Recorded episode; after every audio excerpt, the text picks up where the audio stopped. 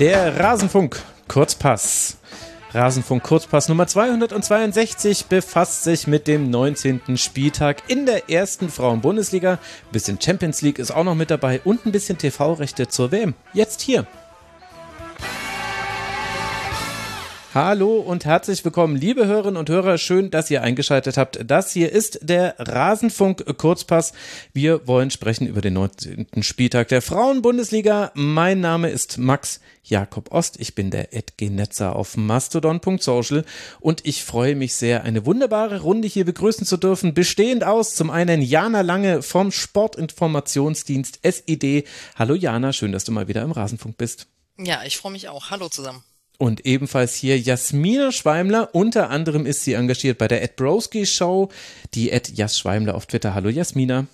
Schön, dass ich mal wieder hier sein darf. Ja, finde ich auch sehr schön, dass ihr beide hier seid. Wir haben auch einen schönen Spieltag zu besprechen. Es ist wieder ein bisschen was passiert. Deswegen will ich gar nicht zu viel der Vorrede verlieren. Nur der kurze Hinweis. Es ist heute auch eine Schlusskonferenz zum Männerbundesligaspieltag, den 31. erschienen, moderiert von Nina Potzel. Und es ist ein Tribünengespräch erschienen am letzten Donnerstag zum Nachwuchsfußball. Da haben zwei ehemalige Spieler aus der U19 von Borussia Dortmund, beide auch in der Nationalmannschaft unter anderem aktiv, haben darüber berichtet, wie es so von innen aussieht, dieses Nachwuchsfußballsystem in Deutschland. Sie haben auch ein Buch dazu geschrieben und Stefan Rommel war ebenfalls noch mit dabei. Den kennt ihr ja schon aus vielen Sendungen hier im Rasenfunk. Ist eine schöne Runde geworden, vielleicht eins von mehreren Tribünengesprächen zu diesem Thema. Also das könnte euch auch interessieren. Liebe Hörerinnen und Hörer, rasenfunk.de slash Tribünengespräch slash 50. Und wenn ihr all das, was wir das so tun im Rasenfunk, wenn ihr das gut findet, dann unterstützt uns bitte, denn wir können es nur tun, weil ihr uns unterstützt. Rasenfunk.de slash supportersclub ist die Adresse, bei der ihr alle Informationen bekommt, wie man uns unterstützen kann. Jetzt gehen wir rein in diesen Spieltag. Die Tabelle von oben nach unten durch. Das heißt, wir beginnen auch an diesem Spieltag oder nach diesem Spieltag mit dem FC Bayern, auch wenn das ein hartes Stück Arbeit war. Vor 3630 ZuschauerInnen bei der SGS Essen. Lea Schüller in der 36. Minute mit einem Kopfball, bei dem die Gelehrten bis heute nicht sagen können, ob der wirklich hinter der Linie war. Lina Magul dann drei Minuten später in der 39. mit dem 2 zu 0.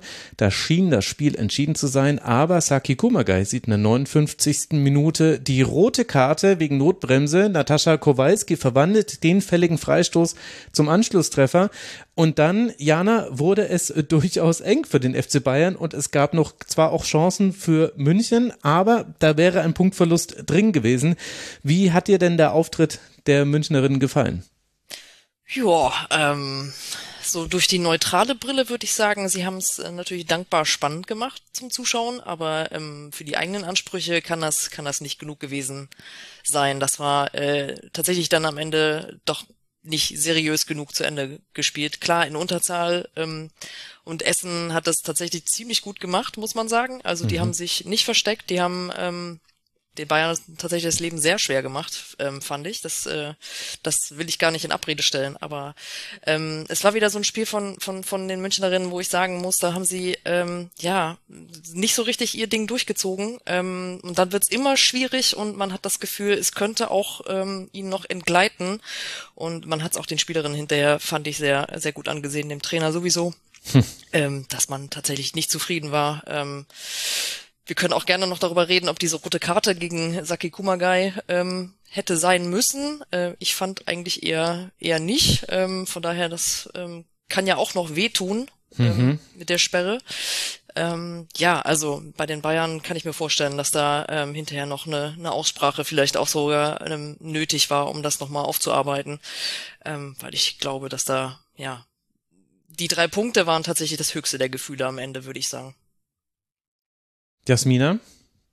Ja, ich, ich gehe da auch total mit, dass das nicht das ist, wonach sie wahrscheinlich streben. Ich muss aber auch ganz klar sagen, dass die, die Essenerinnen ein tolles Spiel abgeliefert haben. Also man mhm. hat total gesehen, dass die auch einen guten Matchplan hatten. Die haben auch gerade so dieses Überaußenspiel, die haben Clara Bühl immer sofort gedoppelt, die haben das Zentrum dicht gemacht. Also Bayern war irgendwie immer so ein bisschen äh, gezwungen, spielerische Lösungen zu finden. Das hat aber nicht immer gut geklappt. Also das ist halt auch etwas, ähm, damit werden sie jetzt nicht so oft konfrontiert, würde ich mal sagen, weil man, wenn man nach Essen fährt, wahrscheinlich eher denkt, okay, ist eine Pflichtaufgabe, aber ich habe schon das Gefühl, dass in Schöneberg was entsteht, dass die sich immer mehr finden, dass da eine gewisse Stabilität jetzt auch ist. Ähm, und das haben die Bayern absolut zu spüren bekommen. Ähm, Natascha Kowalski auch ein absoluter Fixpunkt in diesem Spiel, hat äh, mir super gut mhm. gefallen, hat total angedeutet, was für ein enormes Potenzial sie hat. Ähm, bin da auch echt gespannt, was für eine Entwicklung sie äh, nimmt. Und bei der roten Karte bin ich auch der Meinung, das war mir, das war mir zu hart. Ähm, Vigo Stottier, die war ja auch auf selber Höhe, glaube ich. Also das war schon, schon eine sehr harsche Entscheidung. Äh, und dann haben sie es natürlich unnötig, unnötig spannend gemacht. Also hätte auch kippen können, die Partie, aber da muss sich dann der FC Bayern halt auch einfach fragen, warum machen sie den Deckel nicht früher drauf? Warum sind sie da nicht souveräner? Denn das muss einfach der Anspruch sein, wenn du äh, dich deutscher Meister nennen möchtest dann am Ende. Mhm. Ja, vor allem, weil es gab so viele kleine Fehler, also nicht so die großen Aussetzer, also auch die rote Karte von Kumagai, ihr habt es jetzt ja auch schon beide thematisiert, die war hart, deswegen weiß ich nicht, ob man das als großen Aussetzer zählen sollte, aber so viele kleinere Dinge, also zum Beispiel steht auch die Mauer beim Freistoß zum 2 zu 1 von Natascha Kowalski, ich finde, sie steht eher für den Linksfuß, äh, der da noch dabei war, nämlich Touron und weniger für den Rechtsfuß äh, Kowalski, die dann eben ihn einfach rechts rum äh, halb hoch ins Tor rein reinschlänzt. Natürlich trotzdem guter Schuss und so weiter, aber ich glaube, da hat man es ein bisschen leichter gemacht. Und das durchzieht eigentlich so alle Mannschaftsteile. Also mir ist es zum Beispiel auch in diesem Spiel wieder bei Lea Schüller aufgefallen. Die wirkt auf mich, obwohl sie auch wieder getroffen hat, also nehmen wir einfach mal an, der Ball war hinter der Linie, ist ein bisschen peinlich für die Liga, dass man das nicht auflösen kann, ehrlicherweise bei den Bildern. Aber ähm, auch wenn sie getroffen hat, die wirkt auf mich unglücklich. Die hat, und die hat immer wieder so kleine Ungenauigkeiten mit dabei, bei den Ballannahmen, manchmal bei der Konsequenz zum Abschluss. Sie muss eigentlich das 3 zu 0 machen, dann wäre eben dieses Spiel schon zu gewesen. Und das ist jetzt nur eine Spielerin, die ich herausgreife. Ich finde, ähnliche Dinge kann man eigentlich über fast jede andere auf diesem Feld sagen. Sogar Vigos dort hier hat einmal einen Fehlpass gespielt, wo ich mir dachte, wo kam der denn jetzt her? Das haben wir jetzt ja auch schon eine ganze Weile nicht mehr gesehen. Und so ganz, Jana, kann ich mir das nicht erklären, weil der FC Bayern hat die komplette Woche sich vorzubereiten. Natürlich hat man Verletzungssorgen, die schleppt man jetzt ja schon die ganze Zeit mit. Und natürlich war die SGSS auch ein guter Gegner. Also das möchte ich nicht kleinreden. Aber dennoch ist es erstaunlich, wie schwer sich die Münchnerinnen da getan haben. Da bin ich 100 Prozent hm, bei dir. Also ich finde es auch immer wieder erstaunlich, dass ihnen ähm, das so passiert. Ähm, ich würde auch zu, zum einen ins Feld führen ähm, das Problem mit der ähm, ja, mit dem ausgedünnten Kader. Ich glaube, dass das tatsächlich an so einer kraftraubenden Saison eine nicht zu unterschätzende Rolle tatsächlich spielt und tatsächlich wahrscheinlich auch nicht nur fußballerisch letztendlich, sondern auch wahrscheinlich für den Kopf, ähm, weil du halt das Gefühl hast, du musst immer ans Limit gehen und du kriegst zu wenig Pause wahrscheinlich auch für, für den Kopf. Ähm, und wenn man das zum Beispiel jetzt mit Wolfsburg vergleicht, die äh, stehen ja einfach etwas breiter da vom Kader und da kann man halt durchaus viel mehr Pausen äh, gönnen. Und ich kann mir schon vorstellen, dass das für die Spielerinnen, ähm, man hat es ja auch im, beim Aus in der Champions League ähm, gesehen, dass das, dass das die Stabilität sozusagen ähm, da so ein bisschen mental ähm, verloren geht durch die mhm. durch diese Situation. Aber tatsächlich ist das so ein bisschen Küchenpsychologie, aber ähm, es ist auf jeden Fall was, was durchaus auffällt und wo sie jetzt ähm, ja wahrscheinlich am, am kommenden Spieltag äh, ja das wird dann die Nagelprobe, in welche Richtung hm, sich diese Entwicklung quasi ähm, darstellt, weil ähm, im Prinzip ja das ist dann jetzt noch der der auf dem Papier stärkste stärkste Gegner, der ihnen äh, im Schlussprogramm ja die Meisterschaft noch sozusagen ähm, ja kaputt machen kann, wenn man so will im Fernduell mit mit Wolfsburg. Das, was mich da so wundert, ist, dass wir gefühlt schon ein paar Jahre über dieses Problem der Kaderstruktur reden mhm. und dass ähm, aus der zweiten Reihe nicht qualitativ jetzt so hochwertig was nachkommen kann, wie das, was auf dem Platz steht.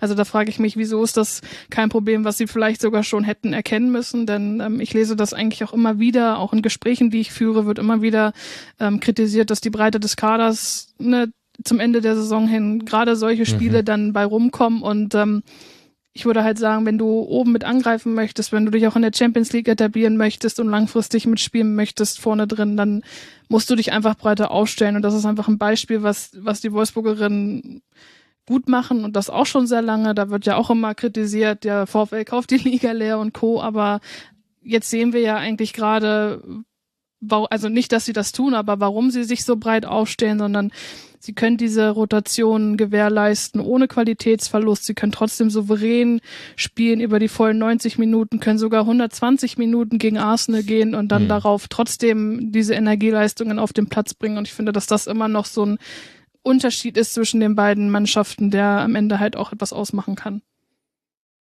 Ja, und du kannst auch ein bisschen nach Form rotieren. Also nicht nur Belastungssteuerung, sondern zum Beispiel bei Wolfsburg, Jons Dotti, der war irgendwann so stark, die musste einfach spielen von Beginn an und du hast sie auch gerne spielen lassen.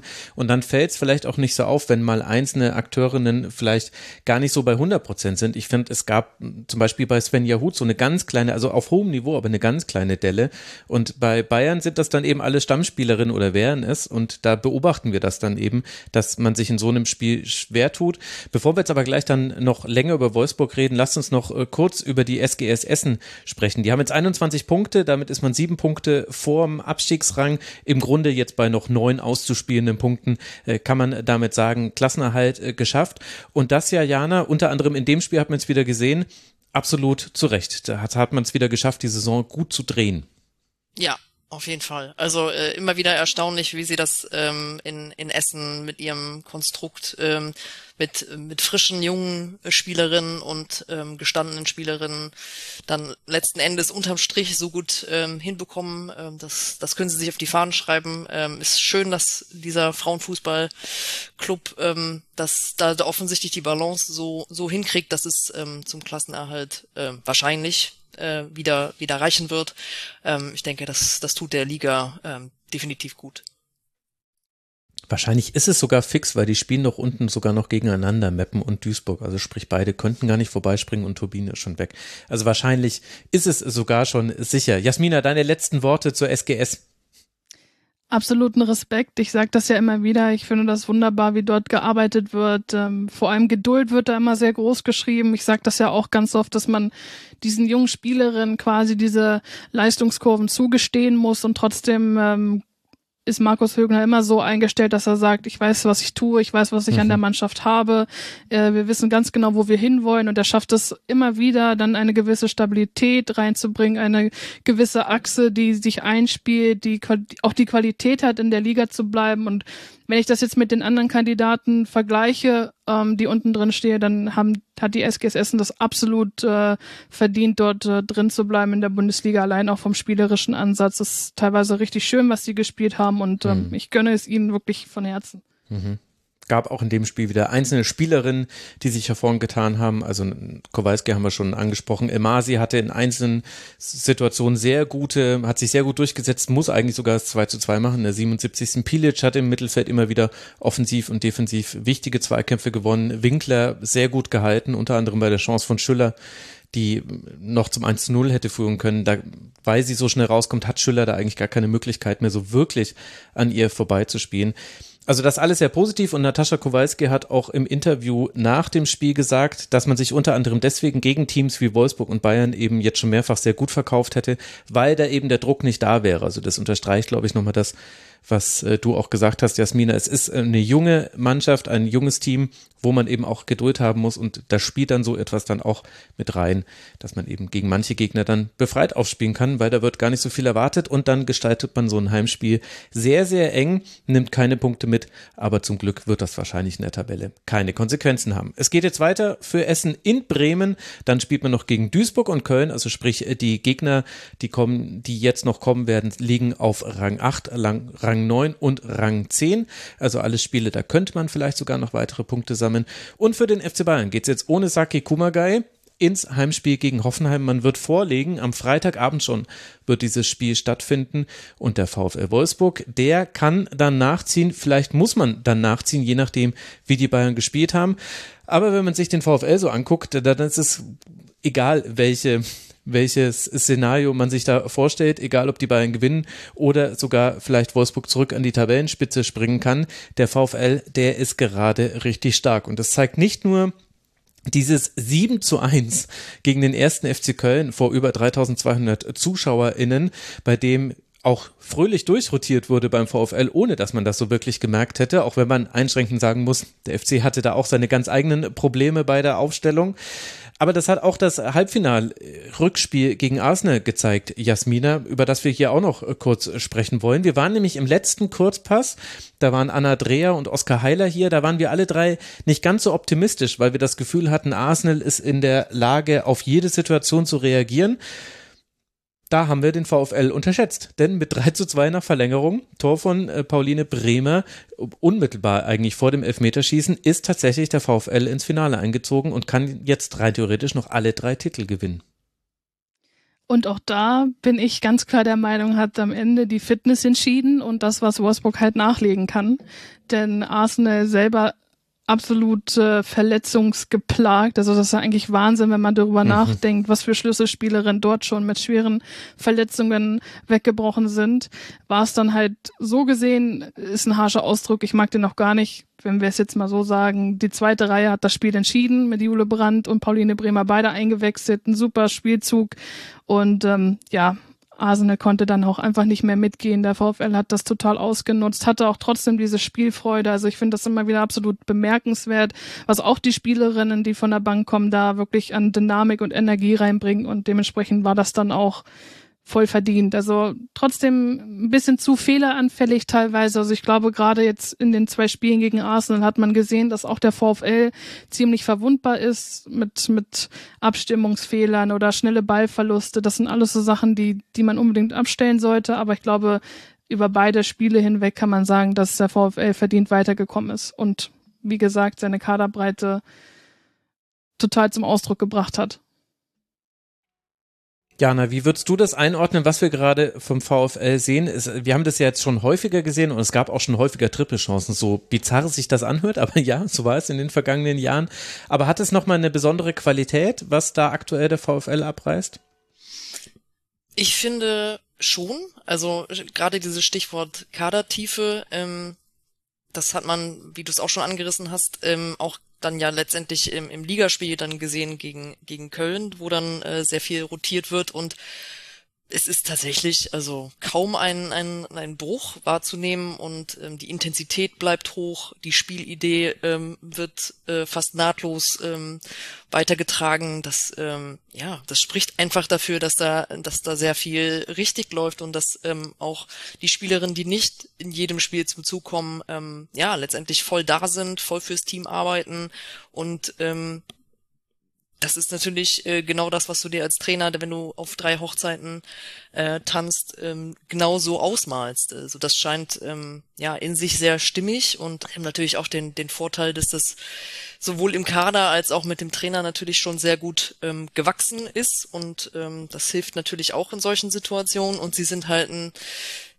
immer wieder beweisen sie es, sie sind halt so ein K.O.-Spiel. Ähm, Team. Also die, wenn es drauf ankommt, ähm, sind sie halt sehr häufig da und ähm, ich stimme Jasmina da komplett zu. Gegen Arsenal war es letztendlich auch eine Frage der, der Fitness und wen kann ich noch bringen und ähm, ja, aber trotzdem auch Hut ab für, für Arsenal, also wie, wie mhm. die sich noch gewehrt haben bis zum, bis zum Schluss und auch angetrieben von dem, von der tollen Kulisse, denn man mit über 60.000 Fans ähm, im Emirates äh, Stadium, das war schon auch, ähm, also ich fand es war echt ein cooles Halbfinale in der Champions League, wie man sich das halt so vorstellt. Viel Drama, viele Tore, hm. super viele Atmosphäre und Emotionen. Ähm, das, das war echt super. Und ähm, ja, wie gesagt, Wolfsburg beweist es Jahr für Jahr. Das ist wirklich erstaunlich. Allein diese Pokalserie, da kann man sich ja eigentlich nur an den Kopf fassen. Das kann ja eigentlich, äh, kann man ja eigentlich Wie niemandem viele Spiele erzählen. 44 Spiele umgeschlagen im Pokal? Ich habe aufgehört mitzuzählen, also. aber Jasmina weiß das vielleicht. So um den Dreh war das ja 44 oder 45 irgendwie. Eins von beiden. Genau. Also das ist, es ist ja fast schon absurd, das kannst du dir eigentlich, äh, das, kann, das kann ja eigentlich so gar nicht passieren, wenn man mal ehrlich ist. Aber mhm. sie sind jedes Jahr wieder dann äh, in Köln im Finale und ähm, es wird ihnen offensichtlich auch nicht langweilig und äh, ich finde es ähm, wirklich, das ist wirklich beeindruckend, wie man das immer wieder aufs Neue so hinbekommt und auch offensichtlich alles innerhalb der Mannschaft gut moderiert, was dazu moderieren ist, ähm, sind ja, ich meine, das sind alles gestandene Nationalspielerinnen, ähm, die da ähm, sich auch mal mit einer äh, Nebenrolle zufrieden geben müssen. Und mhm. offensichtlich kriegen die das wirklich sehr, sehr gut gemanagt. Und ähm, ja, wie gesagt, gegen Köln war es dann auch so, ähm, dass sie offensichtlich sehr viel Lust hatten, sich zu zeigen und auch noch ein paar Tore zu schießen. Und das hat dann, haben die armen, armen Kölnerinnen dann zu spüren bekommen. Und ähm, ja, bei, bei dem Spiel hat es mich auch ganz besonders gefreut, äh, dass Lena Oberdorf da ähm, endlich mal wieder Tore erzielt hat. Ähm, besonders das erste war ja auch ja. recht, recht schön und äh, kann man sich gerne öfter nochmal angucken. Also ein richtiger Strahl. Mhm. Ähm, ja, also sehr effizient letztendlich und das ist dann was, was den Kölnerinnen auf der Gegenseite dann irgendwie noch komplett abhanden ist. Also die hatten tatsächlich auch eine gute Anfangsphase, fand ich. Mhm. Aber wenn, wenn du dann die wenigen Chancen, die du gegen diese Mannschaft bekommst, nicht, nicht nutzt, das ist irgendwie sehr abgedroschen, aber ja, dann kann das halt auch böse nach hinten losgehen, weil du, wenn du versuchst weiter anzurennen, dann bietest du natürlich genau die Räume letztendlich, die, die es braucht. Wobei man natürlich auch sagen muss, äh, und dann bin ich auch erstmal fertig, die Standardstärke von den, von den Wolfsburgerinnen ist natürlich mhm. auch ziemlich cool. Also das ähm, haben sie ja auch gegen Arsenal gezeigt. Ähm, und ähm, das, das haben sie auch, finde ich, ähm, ja, fast schon zu so einer richtigen Waffe äh, perfektioniert, dass da sehr viel, zum Beispiel die Flanken oder die Ecken von, von Fili Rauch mhm. äh, irgendwie genau dahin fallen, wo sie hin müssen und dass so eine Alexandra Popp weiß, wo, wo man stehen muss, um das Ding reinzuköpfen. Das wissen wir ja auch nicht erst seit gestern. Von daher, das ist natürlich auch noch so ein Punkt, den man, der auf jeden Fall auffällt. Ja, und wie bizarr auch dieses 2 äh, zu 0 von Marina Hegering, wo vorher zweimal der Freistoß abgepfiffen wird, weil jeweils sie sich in ein, naja, nennen wir es mal, Gerangel ver, also einmal wird sie ohne Fremdeinwirkung verletzt sie sich, das gab es nochmal in der zweiten Hälfte, das kann einem so ein bisschen Sorgen machen, gesundheitlich gesehen, aber ansonsten, weil sie eben einfach sehr, ich sage jetzt mal, hm, engagiert in diesem Zweikampf war. Und dann macht aber ausgerechnet sie dann, als dann endlich dieser Freistoß ausgeführt werden kann, macht dann ausgerechnet sie das 2 zu 1, was eben den zwischenzeitlichen zwischenzeitlichen Ausgleich von Myrte Maurice dann gleich wieder null und nichtig gemacht hat und dann kam dieser Screamer von Oberdorf, den werden wir, glaube ich, beim Tor des Monats nochmal sehen. Und dann ja noch vor der Halbzeit tatsächlich noch das 4 zu 1. Jetzt war natürlich äh, Jasmina Köln aber auch besonders äh, ersatzgeschwächt. Man hatte nur drei Feldspielerinnen auf der Bank, zwei U20-Spielerinnen im Kader. Dafür, und das hört sich jetzt total bizarr und falsch an bei einem 7 zu 1, aber dafür war das ja eigentlich ein guter Auftritt des FC, oder? Bin ich absolut deiner Meinung und ich habe auch da hohen Respekt vor mit drei Feldspielerinnen. Dann waren es, glaube ich, noch zwei Spielerinnen aus der zweiten Mannschaft, die ihr Bundesliga-Debüt gefeiert haben. Ich bin mir jetzt nicht genau. sicher, ob es zwei oder eins war. Das sind sind schon alles so Umstände, wo ich mir sage, wow, und dann musst du ausgerechnet zum VW Wolfsburg fahren. Da denke ich mir als Interimstrainerin auch, was gibst du den, den Mädels da mit auf dem Platz? Aber sie haben alles rausgehauen, sie haben sich nicht aufgegeben, sie haben trotzdem versucht, dagegen zu halten. Und das sind natürlich auch alles Tugenden, die brauchen sie, weil sie noch mitten im Abstiegskampf stecken, wo ich auch immer noch der Meinung bin, mit dem Kader ist das eigentlich Wahnsinn, dass sie mit dieser spielerischen Qualität, die sie eigentlich haben, da unten drin stecken. Aber das sind natürlich auch alles Sachen, die sind schon weitaus vorher passiert. Aber dafür, glaube ich, können sie trotzdem einiges einiges aus diesem Spiel ziehen. Ich glaube nicht, dass jemand äh, da jetzt davon ausgegangen ist, dass sie was mitnehmen, sondern das ist jetzt einfach munter putzen und, und weiter geht's, denn das, was zählt, das, das kommt halt jetzt und ähm, beim VW Wolfsburg ähm, finde ich es auch ein bisschen beeindruckend, muss ich sagen, dass wenn man auf dieser Euphoriewelle schwebt, die, die, die du offensichtlich hast, wenn du ins Finale einziehst, dann trotzdem so eine Energieleistung und vom Kopf her so klar zu sein gegen, gegen Köln. Ähm, das hat mich schon sehr beeindruckt. Das, das fand ich auch richtig schön zu sehen. Sie hatten eine enorme Spielfreude. Auch für Spielerinnen wie Pauline Bremer freut mich das total, denn ähm, sie war lange außen vor, hat sich zurückgekämpft, auch mit mehreren Verletzungen, macht dann dieses wichtige Tor zum Einzug ins Finale und äh, trifft auch jetzt weiter. Also das sind so alles super schöne Geschichten, die noch so am Rande passieren.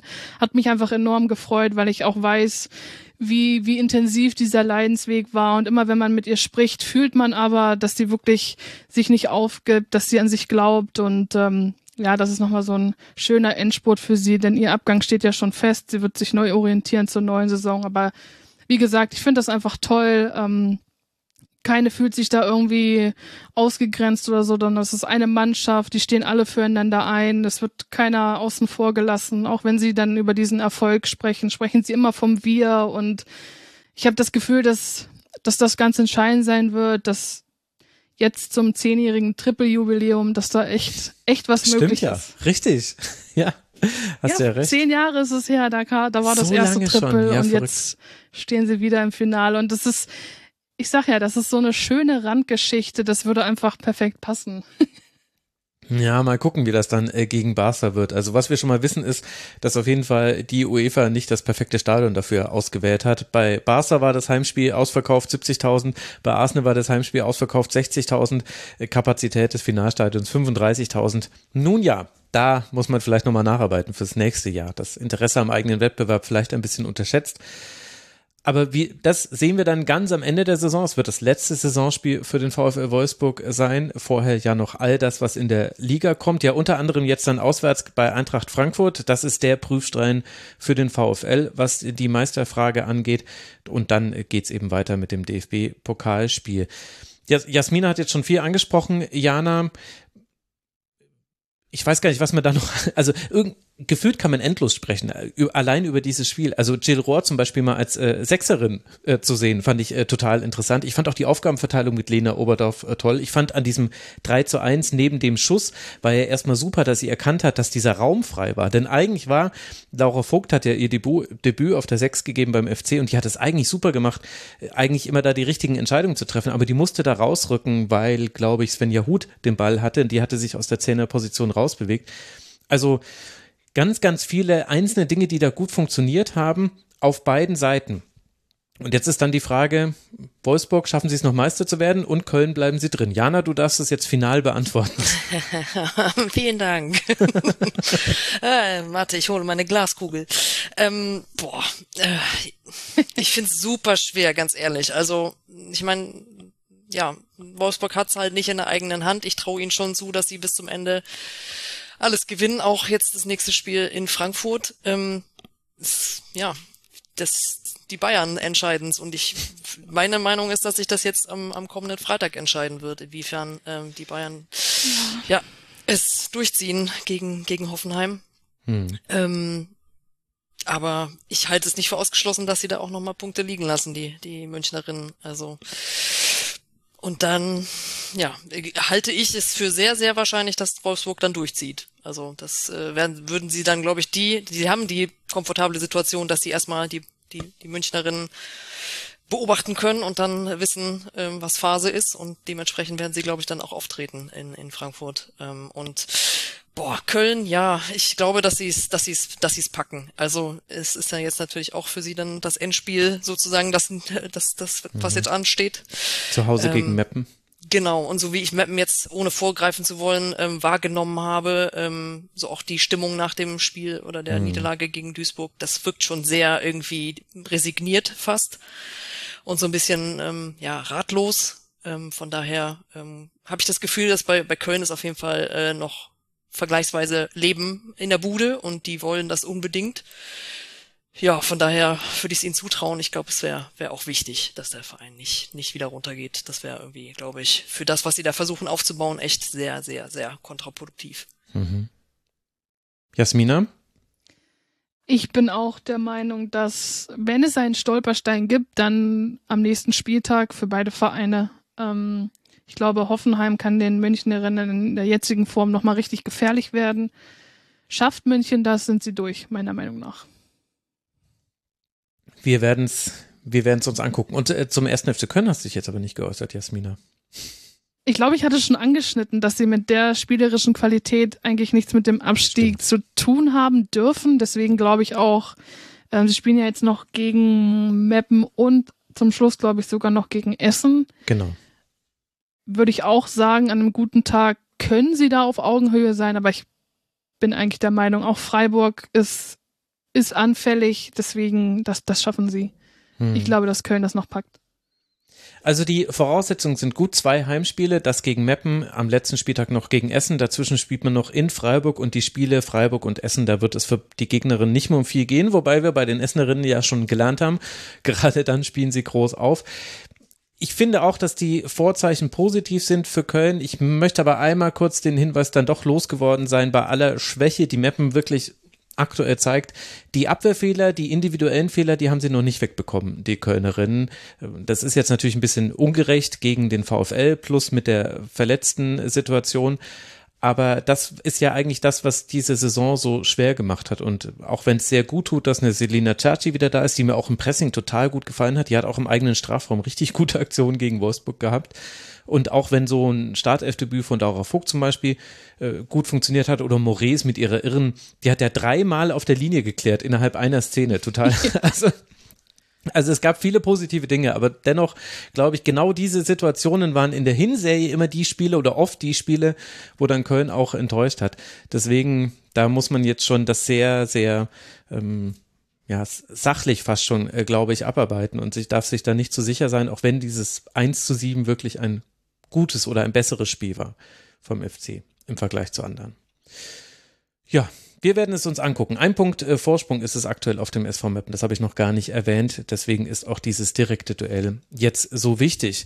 Und dann lasst uns doch jetzt als nächstes auf Eintracht Frankfurt blicken, den nächsten Gegner des VfL Wolfsburg. Die liegen auf Rang 3. Die hatten das Nachholspiel. Gegen Hoffenheim konnte man jetzt endlich spielen. Wenn ihr es nicht gesehen habt, liebe Hörerinnen und Hörer und ein Magenta Sport Zugang habt, das kann man sehr gut nochmal nebenher laufen lassen. Ich kann das sagen, weil ich habe genau das vor dieser Aufnahme nochmal noch mal getan getan. Es ging munter hin und her. Am Ende Endstand 3 zu 3. Deswegen hat sich an der Konstellation nichts verändert. Es sind weiter drei Punkte Vorsprung auf die TSG. Und so ist es auch geblieben, weil Eintracht Frankfurt gewinnen konnte bei Leverkusen vor fast 600 ZuschauerInnen. Geht man mit 3 zu 0 in Führung, aber dann wird das irgendwie rätselhaft eng. Verena Wieder verwandelt einen Strafstoß. Milena Nikolic äh, köpft in der 87. Minute den Anschlusstreffer herbei und auf einmal, Jana, war da so eine höhere Temperatur auf dem Spielfeld und das hätte sogar noch schief gehen können. Kannst du mir erklären, warum das nochmal so eng wurde? Ja, weil Frankfurt das gerne spannend macht, offensichtlich. also äh, man könnte auch sagen Drama Queens irgendwie. Ähm, ja, also meine Vermutung ist, es gab ja relativ viele Wechsel. Ähm, ich glaube, Frankfurt war sich dann irgendwie beim Stand von 3 zu 0, man, man kann mhm. es ihnen ja auch nicht verdenken, irgendwie auch relativ sicher, dass das dass äh, der Sieg ähm, ja sozusagen in, in sicheren oder in trockenen Tüchern ist und ähm, ich glaube, dann wurde relativ viel gewechselt und dann passiert halt dieser Foul-Elfmeter. Ähm, glaube, das war Sophia Kleinherne, mhm. die da etwas ungestüm zu Werke äh, gegangen ist. Ähm, ja, und Leverkusen hat dann tatsächlich nochmal Oberwasser bekommen. Also äh, musste auch gar nicht jetzt irgendwie irgendwelche verrückten, verrückten äh, Sachen machen, sondern äh, das ging relativ, ja, ähm, sah so aus, als wäre das äh, etwas löchrig äh, auf Frankfurter Seite gewesen. Und wie gesagt, vielleicht hing das dann auch letztendlich ähm, mit, mit vielen Wechseln zusammen, dass da so die Ordnung äh, tatsächlich ein bisschen verloren ging, plus etwas äh, mangelnde Konzentration. Ähm, darf natürlich eigentlich so nicht passieren und äh, sorgte dann wahrscheinlich am Ende tatsächlich nochmal für relativ äh, schweißnasse Hände. Ähm, ja, aber auch da an der Stelle fand ich es fand ich's gut, schön zu sehen, dass Leverkusen halt äh, tatsächlich nicht dieses Spiel abgeschenkt hat, irgendwie bei dem Stand von 0 zu 3, ähm, sondern dass die dann auch tatsächlich nochmal probiert haben. Ähm, und wie gesagt, äh, diese, als Nikolic dann das 2 zu 3 in der, glaub, 4, nee, 88. war es dann, mhm. ähm, gemacht hat, ich, das hätte auch nochmal äh, schief gehen können. Und Frankfurt darf natürlich jetzt eigentlich auch solche Punkte nicht, nicht hergeben im Kampf um die, ähm, ja, diesen Champions League Qualifikationsrang, den man ja unbedingt als Tabellendritter ähm, haben will. Von daher äh, war das dann auch nochmal ein, ein Warnschuss. Vielleicht haben sie da echt tatsächlich schon einen, einen Gang zu früh runtergeschaltet, ähm, um auch schon mal sich auf das nächste Highlight äh, sozusagen sich ein paar Körner sparen zu können. Aber das war natürlich echt das Spiel mit dem, mit dem Feuer in der Situation. Ja, hinten raus gab es unter anderem äh, zwei Standardsituationen für Leverkusen, wo jeweils äh, Repol, die Torhüterin, natürlich mit vorne mit dabei war und auch noch fast zum Abschluss gekommen wäre. Das, also es ging heiß her. Jasmina, wie haben dir beide Teams gefallen? Also Bayer war mir irgendwie lange ein bisschen zu passiv, hatte ich das Gefühl. Auch beim ersten Tor mhm. durch Anjomi, die war einfach viel zu frei da im Rückraum. Das sind so Situationen, wo ich mir sage, da wünsche ich mir einfach mehr, mehr Konstanz von, von Bayer Leverkusen. Das sage ich aber auch gefühlt in jedem Rasenfunk, in dem ich bin, ähm, dass sie da einfach noch zu viele Kurven drin haben. Und ja, habe ich auch gerade eben erst gesehen, Frankfurt ist jetzt auch in der Liga seit sieben Spielen ungeschlagen. Das finde ich übrigens schon mal Wahnsinn, dass das so ist. Das spricht natürlich absolut für sie, aber ich glaube, hinten raus, dass es dann, dann doch nochmal so knapp wird, das sind einfach Sachen, die müssen sie unbedingt vermeiden. Ähm, ich denke da auch gerade so an, an die Champions League Qualifikation, wo mhm. sie auch Last Minute verloren haben. Das sind alles so Situationen, wo ich sage, das muss eigentlich jetzt langsam mal ein Erfahrungsschatz sein, dass sie das abstellen, dass sie dort besser werden, dass sie da stabiler agieren in solchen Situationen. Deswegen haben sie da jetzt nochmal Glück gehabt. Ich finde trotzdem, dass sie super tollen Fußball spielen. Ähm, ich mag die Mannschaft auch total, die Spielerinnen, schaue total gerne zu. Ähm, bin gespannt, ob sie das jetzt über die Zeit bringen, so gesehen. Aber ähm, ja, das sind alles so Situationen, wo ich sage, da, da sollten sie einfach noch stabiler werden. Das müssen sie zu 100 Prozent einfach souverän zu Ende spielen und dürfen dann nicht nochmal so schwimmen. Hm. Ist das vielleicht ein bisschen einfach zusammengefasst, aber der Unterschied zwischen Teams wie Bayern und Wolfsburg zu eben Frankfurt und auch Hoffenheim, über die wir ja äh, gleich auch noch sprechen werden, die Gegentreffer. Also Frankfurt 22, Hoffenheim 24 und vielleicht war ja dieses 3 zu 3 dahingehend auch sinnbildlich, dass die, also toller Offensivfußball, aber es wackelt hinten ein bisschen zu viel. Ich weiß nicht, Jana, ist es zu einfach gedacht? Nö, ich glaube, gerade über so eine Saison ähm, bringt das natürlich dann schon irgendwie, äh, wenn gerade in, in ähm, in der in der in der Masse der Spiele glaube ich dann schon ähm, letztendlich äh, kann das schon mal richtig äh, nach hinten losgehen wenn du es äh, in engen Spielen halt genau äh, genau. Ähm, wenn du es in engen Spielen halt dann äh, sozusagen auch noch aus der noch da noch aus der Hand gibst und das in mehreren Spielen ähm, ja das macht natürlich auch was mit dem Kopf so. Und in, wenn du nie halt diese von Jasmina angesprochene Konstanz wirklich reinkriegst dann ähm, wirst du es halt immer schwer haben ja, den, den letzten Step sozusagen zu machen. Und ähm, wir haben es in der Champions League Quali damals gesehen, das hatte ich schon wieder halb verdrängt, die, dieses Drama damals. Gegen ähm, Ajax. Gegen Ajax, genau. Ähm, ich glaube, das war auch richtig bitter, so für die Mannschaft. Das mussten sie auch erstmal verarbeiten. Und ähm, ja, also ich glaube, ich bin auch mal gespannt, wie das dann nächste Saison sich so ähm, darstellt, weil äh, das dürfen sie so nicht weitermachen, wenn sie wirklich den letzten, den, den letzten Entwicklungsschritt machen wollen. Also wenn wir das angucken, es sind tatsächlich dann einfach mehr als doppelt so viele Gegentore, als die Wolfsburgerinnen bekommen haben. Ähm, Hoffenheim ist auf so einem ähnlichen Niveau mit, mit 24 Gegentoren. Das, das ist dann genau das wahrscheinlich, was, was die, den Unterschied äh, letztendlich dann nochmal bedeutet. Aber das gilt natürlich ja nicht nur für die, für die ähm, defensive Kette, sondern das ist dann halt die komplette Mannschaft. Und vielleicht ähm, müssen sie da für sich auch noch einfach so die Grund, die Grundordnung äh, und die, die Startelf für sich dann irgendwann auch mal so komplett festlegen. Ähm, ja, also im Moment spielt ja jetzt dann Nüsken in der, also äh, Stjöke Nüsken in der, in der Innenverteidigung wenn das das Zukunftsmodell ist, dann braucht sie wahrscheinlich auch einfach noch so ein bisschen Zeit, um das wirklich auf dem höchsten Niveau zu machen, weil das ja nun mal nicht ihre angestammte Position gewesen ist. Und das ist dann vielleicht mit ein Faktor, dass das was ist, was sich halt tatsächlich einfach noch in der Entwicklung befindet. Hm. Ja, der, wenn Frankfurt im Angriffsdrittel ist, das hat man gegen Leverkusen wieder gesehen, dann spielen sie sich auch Chancen heraus, auch wenn sie auch in der ersten Hälfte trotz aller Dominanz kaum große Chancen hatten. Also Anjomi hatte die einzigen Schüsse mit einem Expected Ghost Wert von mehr als 0,1, was ja immer so ein ganz guter Anhaltspunkt ist. Aber der Weg in dieses Angriffsdrittel ist eben oft sehr zäh. Und was mir jetzt schon mehrfach aufgefallen ist und in dem Spiel gegen Leverkusen war es nochmal ganz extrem zu sehen, auch in der ja eigentlich schon besseren ersten Hälfte, dass man ja oft mit langen Pässen spielt und die sind einfach sehr fehlerbehaftet und da ist das Frustpotenzial sehr groß. Also ich will damit nicht sagen, dass die Spielerinnen gefrustet sind, das weiß ich nicht.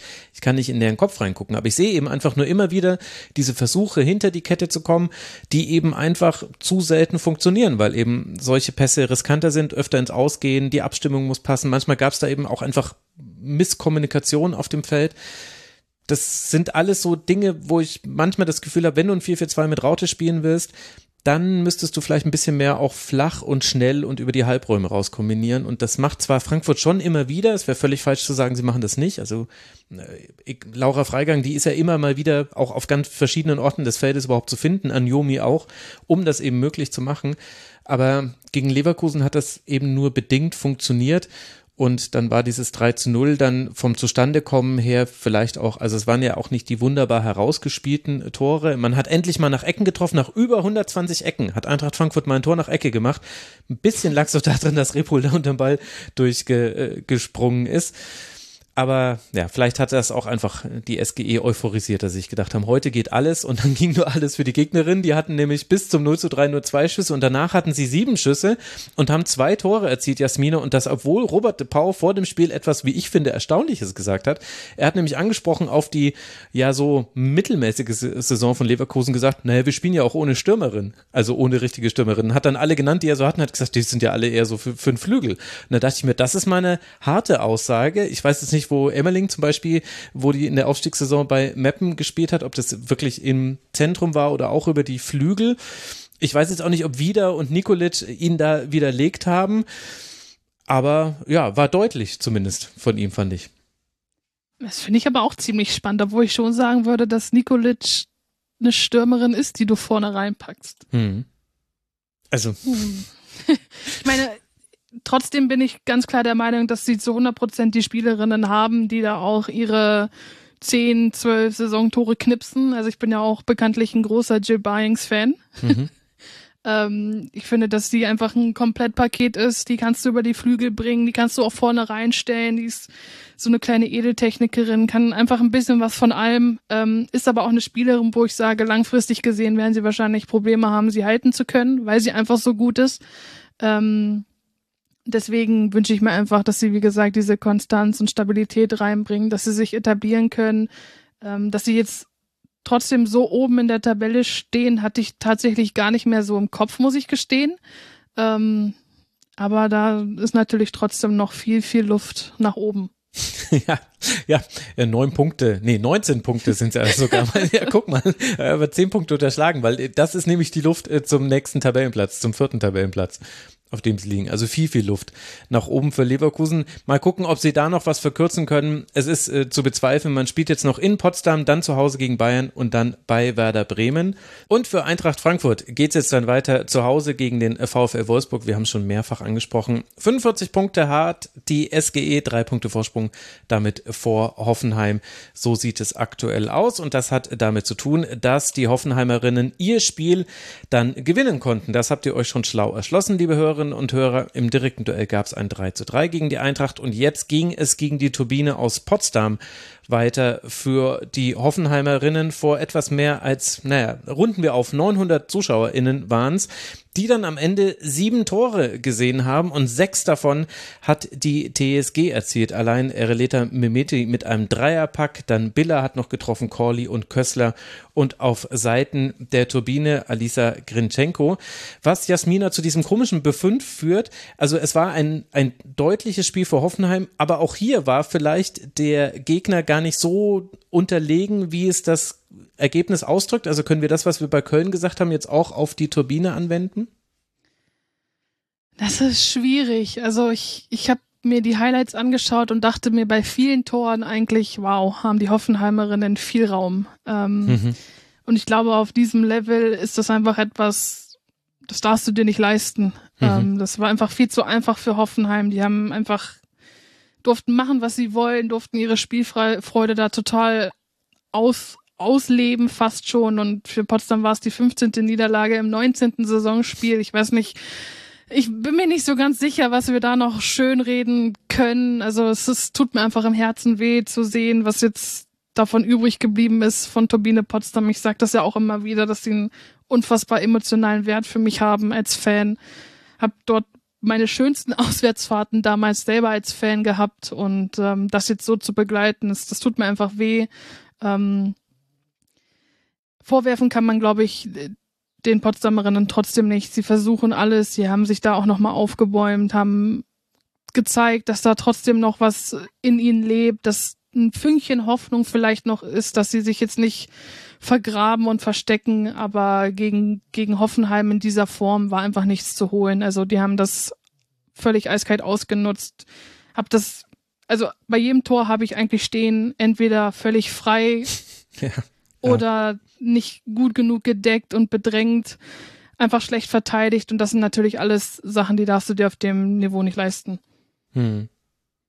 Ja, das sind schon alles sehr triftige Argumente, die dagegen sprechen, jetzt hier die Leistung hoch zu loben. Auf der anderen Seite, Jana, hatte man aber auch einen wirklich sehr starken Gegner. Also Hoffenheim nicht so gewackelt wie jetzt Eintracht Frankfurt zum Beispiel.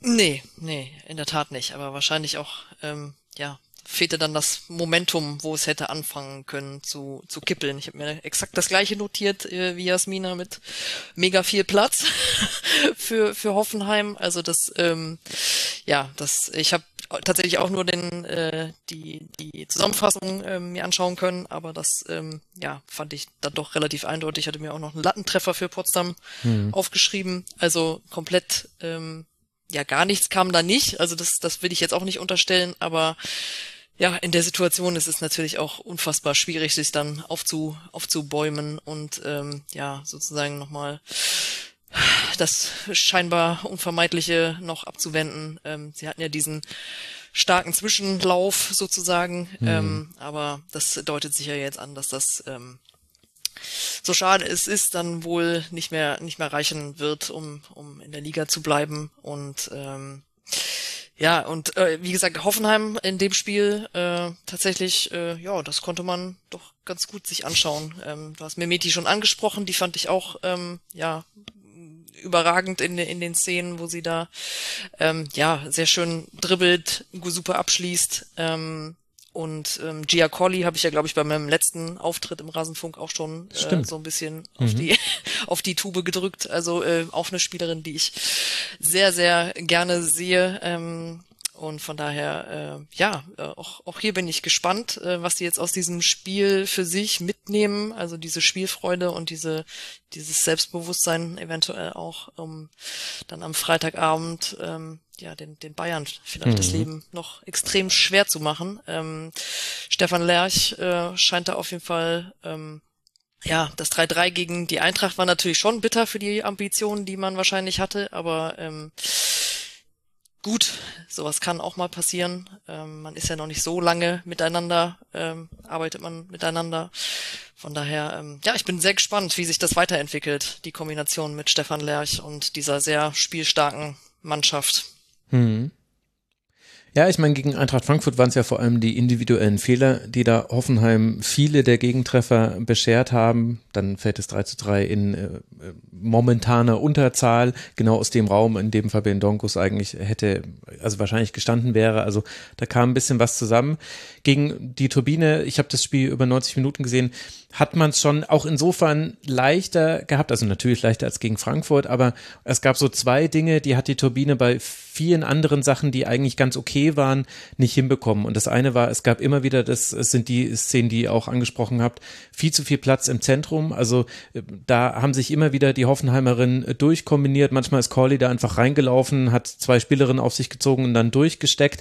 Diese Pässe waren dann auch oft Direktpässe in den Strafraum. Dann stand direkt eine Spielerin vor der Torhüterin vor Wellmann, die eigentlich ein gutes Spiel gemacht hat, aber eben letztlich dann keine Chance hatte bei den vielen Chancen, die sich da herausgespielt wurden. Das war die eine Sache, die Hoffenheim sehr konsequent genutzt hat, immer wieder über die Flügel, äh, Entschuldigung, über die Flügel ins Zentrum, so wollte ich sagen, und dann im Zentrum aber eben die Aktion. Und das zweite war, vor allem in der ersten Hälfte, unglaublich viele Halbfeldflanken und zwar zum Teil, also das war fast schon albern, weil Flanke, Flanke, Flanke, Flanke, Flanke, so war quasi die Reihenfolge. Und warum konnte die Reihenfolge überhaupt so sein? Ja, weil Hoffenheim einfach jeden zweiten Ball eingesammelt hat. Und mit jeden meine ich in so einer Phase zwischen der 20. und 37. Minute war es, glaube ich. Da haben sie wirklich jeden einzelnen Ball, sie haben geflankt, äh, irgendeine Potsdamerin ist mit dem Kopf oder mit irgendeinem Körperteil hingekommen, hat ihn rausgeköpft, aber alle standen tief im eigenen Strafraum. Deswegen konnte einfach eine Hoffenheimerin, die vorm Strafraum stand, den Ball nehmen, wieder auf den Flügel rausgeben, dann wurde wieder geflankt und so ging das Flanke auf Flanke auf Flanke. Und äh, es gibt eine Statistik, die auch quasi zeigt, wie viel Raum da dann auch im Strafraum zum Teil Hoffenheim hatte. Ähm, Melissa Köstler hat 15 von 16 Pässen zu ihrer Mitspielerin gebracht, hat sechs eigene Schüsse gehabt, drei Chancen kreiert, eine hundertprozentige Zweikampfquote gehabt. Und wenn das die gegnerische Stürmerin ist und wir dazu ja schon eine Corley gerade erwähnt haben, eine Mimeti ja auch schon gelobt haben, eine Harsch hat noch wirklich tolle linienbrechende Pässe gespielt. Also das war dann zu viel, aber Hoffenheim, vielleicht war das in den Zusammenfassungen nicht drin, die hatten eine gute Anfangsphase. Die hatten in der Anfangsphase einige gute Chancen, wie Koska und Selimotic. Da hätte gut und gerne ein Tor bei rauskommen können, zum Teil auch nach Standardsituationen, aber ist ja egal. Äh, Grinchenko hat auch, also war kein Zufall, dass sie das äh, Tor gemacht hat. Er hatte auch gute Momente noch. Also das war das, was ich meinte, als ich Potsdam ein bisschen loben wollte. Aber ich sehe ja ein bei acht Punkten nach 19 Spielen war ich da vielleicht ein bisschen zu forsch. Aber sie werden es mir verzeihen und den Hoffenheimerinnen ist es wurscht. Also rein rechnerisch ist Turbine Potsdam noch nicht abgestiegen. Sieben Punkte Rückstand sind es, neun sind noch zu vergeben. Es gibt jetzt dann zwei Heimspiele gegen Leverkusen und Eintracht Frankfurt, bevor man noch zum FC Bayern reist. Das werden wahrscheinlich die letzten Partien der Turbine in der ersten Liga für diese Saison sein. Und Hoffenheim fährt jetzt dann, also wenn ihr das noch nicht wisst, liebe Hörerinnen und Hörer, dann habt ihr wirklich nicht aufgepasst, zum FC Bayern. Und vielleicht macht Stefan Lercher Wolfsburg wieder zum Meister. Und das wäre wirklich nicht komplett überraschend, aber in der Art und Weise dann doch anders als sonst. Wir werden es uns ansehen. Aber neben dem Meisterschaftskampf haben wir ja auch noch den Abstiegskampf. Und da gibt's ja nicht nur die Turbine, die sehr wahrscheinlich schon weg ist, sondern da gibt's ja auch noch den SV Meppen.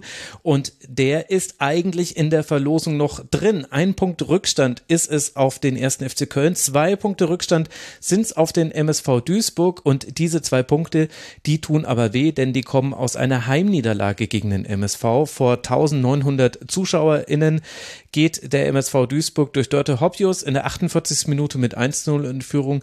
Yvonne Zielinski kann das 2-0 in der 60. Minute drauflegen. Und äh, das ist dann, Jana, ein sehr, sehr wichtiger Auswärtssieg für den MSV, der so ein bisschen die Weichen da unten stellt. Da haben ja auch die beiden Aufsteiger gegeneinander gespielt. Findest du denn auch, dass Duisburg zwei Tore besser war als Meppen?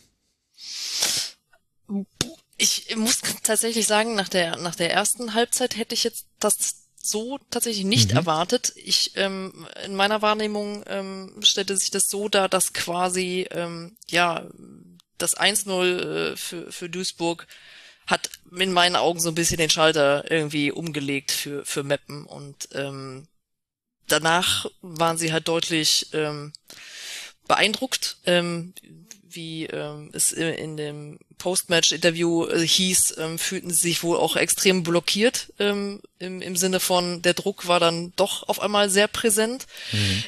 was ich halt nicht so ganz verstehe, weil ähm, das, äh, was auf, die, was auf dem Spiel steht in, in dieser Partie, in dieser Begegnung, in dieser Konstellation, muss ja eigentlich allen Spielerinnen von Anfang an klar gewesen sein.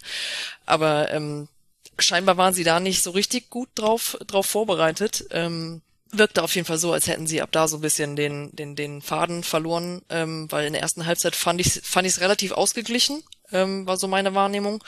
Ähm, aber wirklich Hut ab für, für, für Duisburg, ähm, dass man in so einem Spiel, wo, wo man quasi alles reinlegen muss, das dann tatsächlich auch dann so zu Ende ähm, bringt. Das ähm, muss ich sagen, ich war tatsächlich ein bisschen überrascht äh, letztendlich, dass das dann so aufgegangen ist und fand so auch dann sehr interessant, ähm, als dann äh, Dörte Hoppius im, im äh, Interview nach dem Spiel auch äh, darauf hingewiesen hat, dass ähm, ja, die Mannschaft auch sich konkret auf dieses Spiel wohl nochmal ähm, nicht nur sportlich vorbereitet hat, sondern auch in mit Teambuilding, wenn ich das richtig verstanden habe.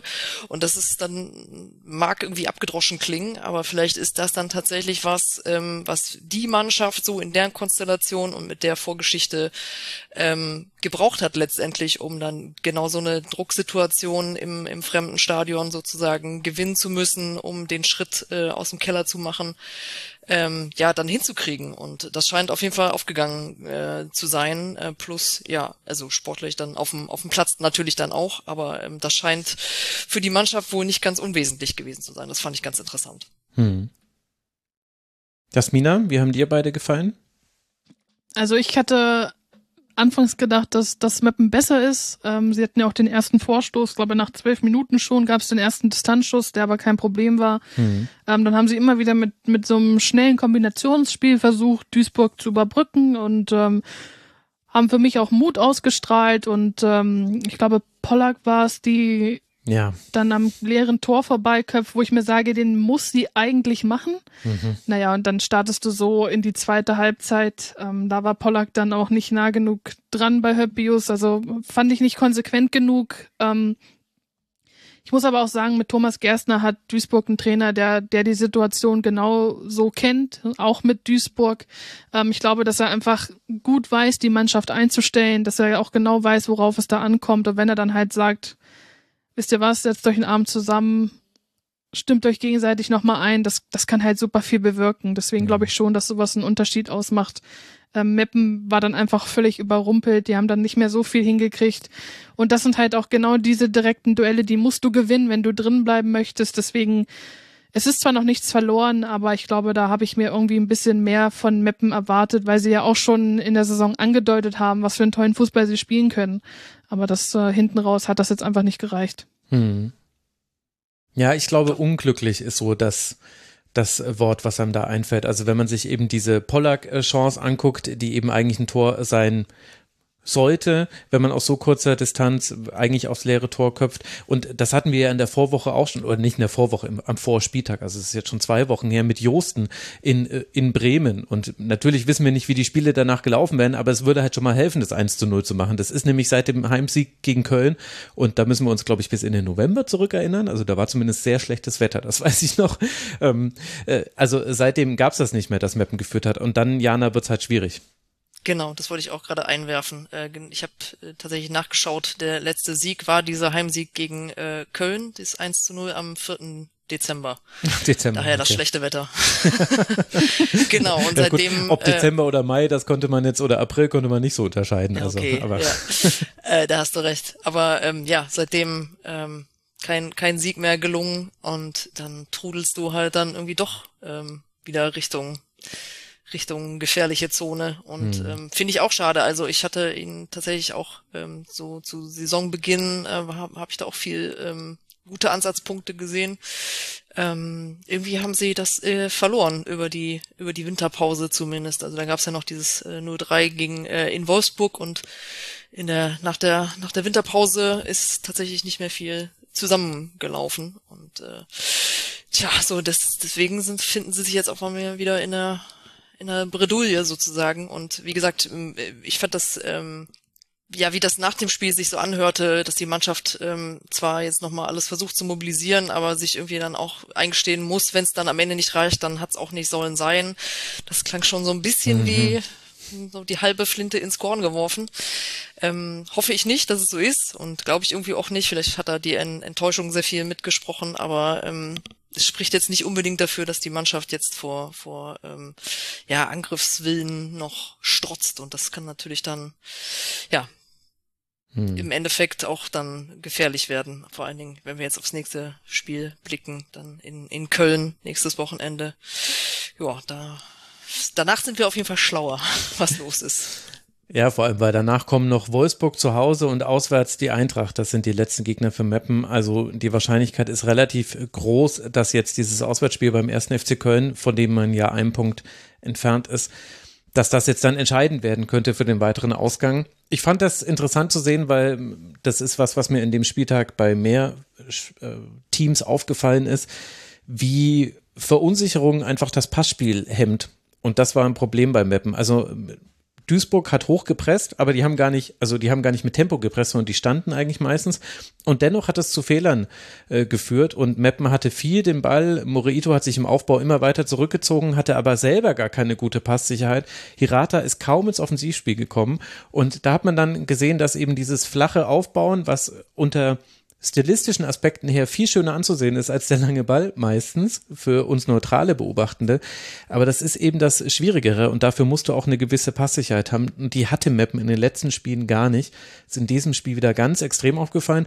Und auf der anderen Seite war Duisburg dann so ein bisschen das negative Abziehbild davon. Duisburg hatte auch keine gute Passquote, 60 Prozent. Die haben es aber gar nicht drauf angelegt. Duisburg ist hoch angelaufen. Duisburg äh, hatte, also defensiv hat Fürst es dann am Ende immer geregelt in der Regel. Die hatte sehr guten Timing dafür, wann sie auch mal rausziehen musste aus ihrem Zentrum, hat das sehr mutig gemacht. Und offensiv war Halverkamps die Zielspielerin, die wurde ganz oft ganz furchtbar ungenau angespielt. Die war auch zumindest dem Anschein nach sehr genervt davon, dass, dass die Bälle immer nicht zu ihr kamen, obwohl sie relativ frei war auf ihrem Flügel. Ironisch war dann, dass ihr Pass das 1 zu 0 ermöglicht und ihre Franke das 2 zu 0 und sie war die Einzige, die hinten raus noch Chancen hatte. Also sie hat es dann gedreht. Jeder Torschuss von Duisburg war drin. Zwei Schüsse, die waren dann auch wirklich drin. Und äh, in der guten Phase von Meppen, die sind auch nicht zusammengebrochen nach dem 0 zu 1, aber sie haben halt einmal den Ball verloren. Und dann gab es eine 1 gegen 2 Situation und das war das 2 zu 0 durch Zielinski und damit war es fertig. Und so haben halt quasi die einen durch, ja, die haben gar nicht versucht, jetzt so wahnsinnig viel zu kombinieren, Duisburg, gegen die anderen äh, gewonnen, die es mit Kombinieren versucht haben, sich auch trotzdem auch Chancen herausgespielt haben, ihre aber halt nicht genutzt haben. Das fand ich, war so ein bisschen so die, die Metageschichte über diesem Spiel, dass man auch so ganz gut über unterschiedlichen Spielstil sprechen kann. Das sorgt dafür, dass Duisburg zwei Punkte Vorsprung auf Meppen hat und jetzt dann in die letzten drei Partien geht. Heimspiel gegen Freiburg, Auswärtsspiel bei der SGS Essen und dann Heimspiel gegen Hoffenheim. Das sind die letzten Partien für die Duisburgerinnen. Und damit haben wir noch eine Partie, über die wir sprechen wollen. Und die fand in Freiburg statt. Vor über 2000 ZuschauerInnen gab es ein 1 zu 1. Werder Bremen ist in Führung gegangen, konnte das 1 zu 0 erzielen durch Ricarda Weikling in der 39. Minute, aber Freiburg ausgleichen in der 59. durch Lisa Kahl. Und das, Jasmina, war dann am Schluss auch der Endstand. Für Freiburg geht's ja sowieso schon, jetzt eigentlich schon seit einer ganzen Weile jetzt nur ums DFB-Pokalfinale. Man hat es ja auch erreicht.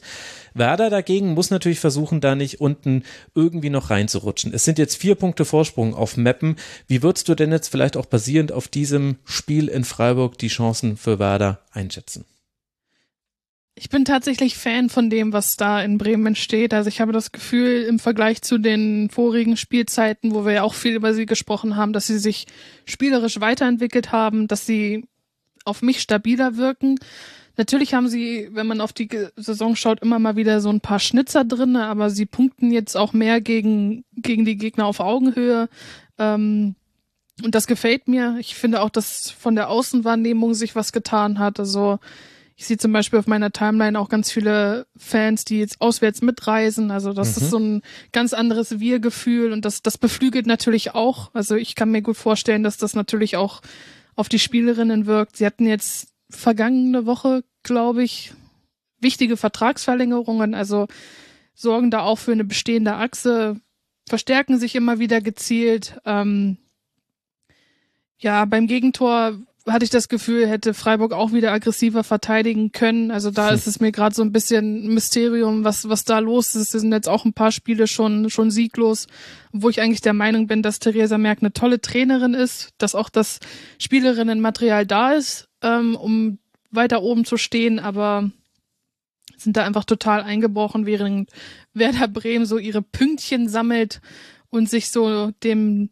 rettenden Ufer nähert. Also ich glaube nicht, dass sie da nach unten reinrutschen werden. Dafür sind sie jetzt schon meiner Meinung nach zu souverän, haben mit Borbe natürlich auch eine tolle Torhüterin, die auch kurz vor Schluss, glaube ich, da noch diese tolle Parade hatte. Ich bin mir jetzt gerade nicht sicher, ja, gegen wen gegen es war. Felde. Mhm.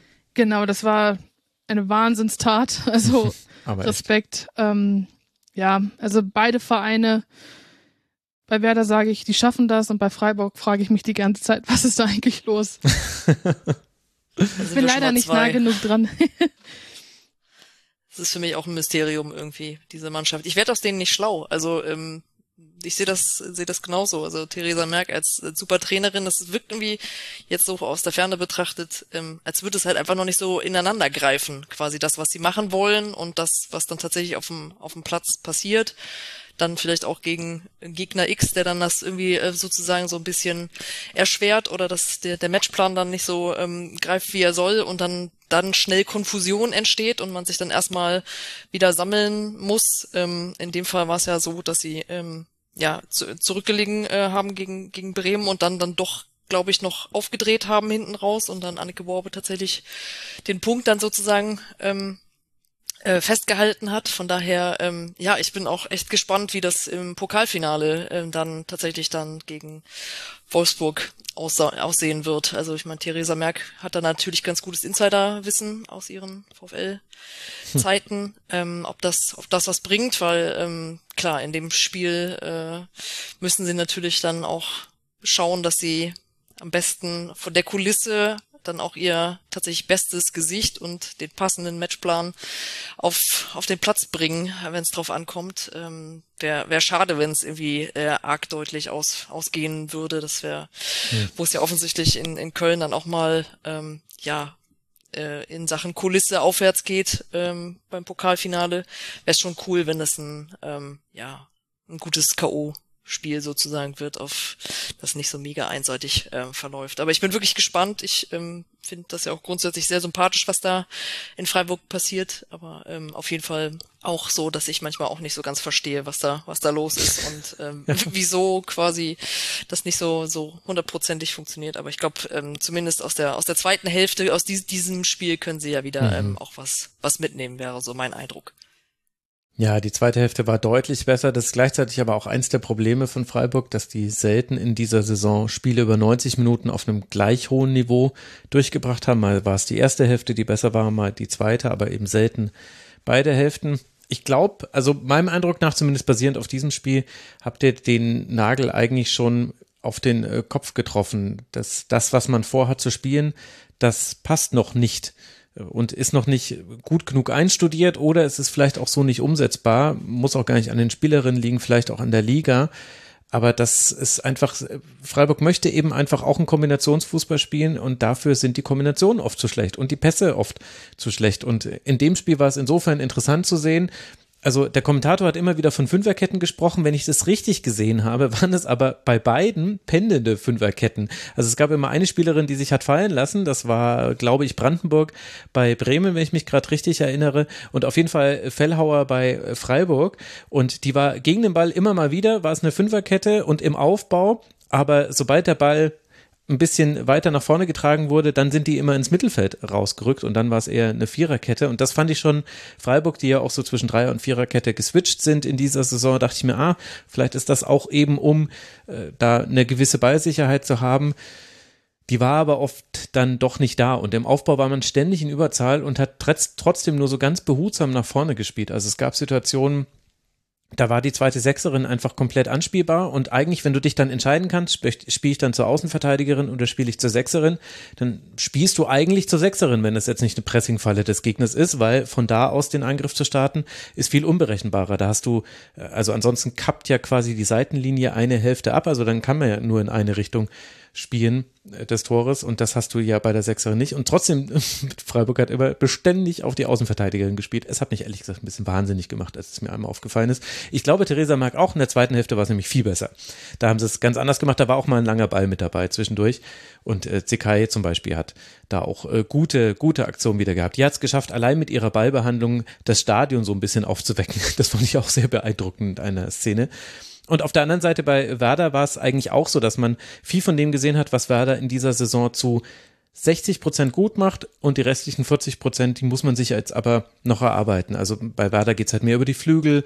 Ich meine, das 1 zu 0 war auch mit einer sehr schönen Flanke und einer sehr schlauen Ablage von Chiara Hahn, glaube ich, auf äh, Weikling sehr gut herausgespielt. Ähm, Kelisch hatte immer wieder ganz gute Dribbling auf ihrem Flügel. Ähm, Diekmann hatte auch noch eine große Chance, also zu den großen Chancen von Freiburg kam auch schon noch eine große Chance von Werder mit dazu. Aber auch da ist es eben so, viele Dinge schon ganz gut. Gegen den Ball fand ich das vor allem sehr schön geordnet. Das hatte eigentlich, also in der eigenen Hälfte waren sie da eigentlich sehr kompakt dann gestanden, mit wenigen Ausnahmen in der zweiten Hälfte. Aber halt auch nicht so, dass man jetzt sagt, das ist jetzt schon oberes Tabellendrittel, sondern das ist schon so ungefähr da, wo man jetzt steht. Platz 8. Finde ich, so grob. Dann ist das ja eigentlich nur folgerichtig, dass dieses Spiel irgendwie 1-1 ausgehen musste, wenn beide irgendwie ähnliche Probleme dann an den Tag legen. Ja, gut, ich meine, hätten sie eine ihrer Chancen gemacht, hätte es da schon äh, eine Siegerin geben können. Ich meine, äh, Freiburg hatte ja auch schon in der fünften Minute diese Großchance für Hofmann, also da kann es ja eigentlich auch schon fünf, äh, kann es ja schon 1 zu 0 stehen. Also ja, es war, aber es ist interessant, weil das ist mir jetzt schon mehrfach aufgefallen. Leverkusen ist auch so ein ganz krasser Kandidat für in dieser Saison dass, äh, dass es Teams gibt, wo bei all den TrainerInnen wechseln, die wir ja gesehen haben, hin zu dieser Saison, jetzt auch in der Saison. Es gibt so ein paar, wo ich das Gefühl habe, das, was da der Coach spielen lassen möchte, das sehen wir auf dem Feld noch nicht. Und da muss eben irgendwann mal eine Entscheidung getroffen werden. Ziehen wir das jetzt durch oder müssen wir vielleicht ein bisschen anpassen? Und Freiburg ist für mich da einer dieser Kandidaten, wo ich in der nächsten Saison echt gespannt bin, welche Entscheidungen sie da getroffen haben haben werden, wenn sie vielleicht auch nochmal in Ruhe diese Saison analysieren. Weil ein bisschen macht man sich seine Probleme auch selbst mit diesem, dass man zwar irgendwie flach rausspielen will, aber dann die Pässe irgendwie nur 8 kmh haben manchmal oder eben dann der, der, der dritte Pass kommt immer ungenau. So ist es gerade aktuell beim SC und dann wird es halt schwierig. Dann nervt es irgendwie alle Beteiligten nur. Naja.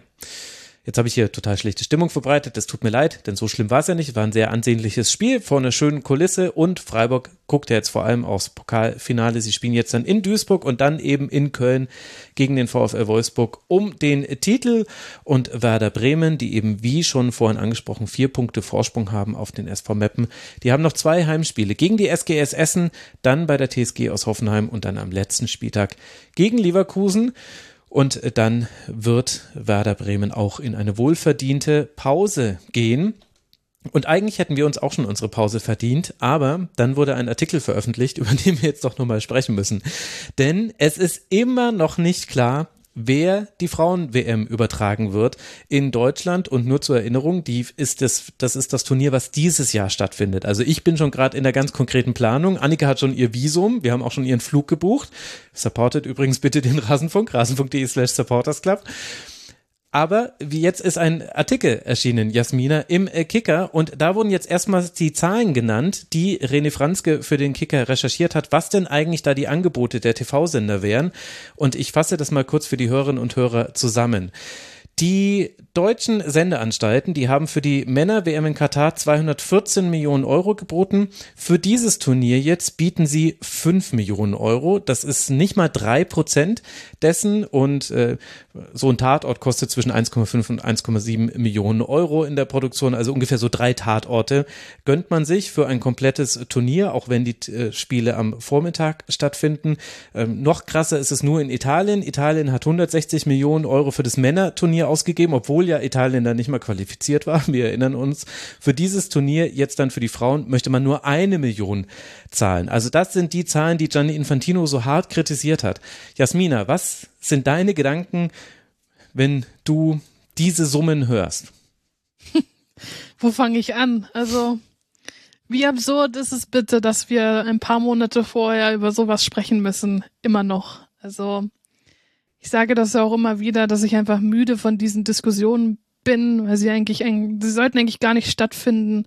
Mhm. Und gerade nach dem letzten Turnier, wo wir alle lesen konnten, wie unsere Spielerinnen in den Himmel gelobt wurden, als Idole gefeiert wurden, als Heldinnen und dann kommt am Ende wieder so wenig Wertschätzung bei rum. Denn schreiben und reden können sie alle, aber wenn es dann um die Taten geht, kommt sowas bei rum und das macht mich, macht mich einfach nur wütend. Ähm, das macht mich sauer, das, das tut mir auch einfach unendlich leid für die Spielerinnen, die sich einfach jeden Tag den Allerwertesten aufreißen und am Ende trotzdem immer wieder für sowas einstehen müssen.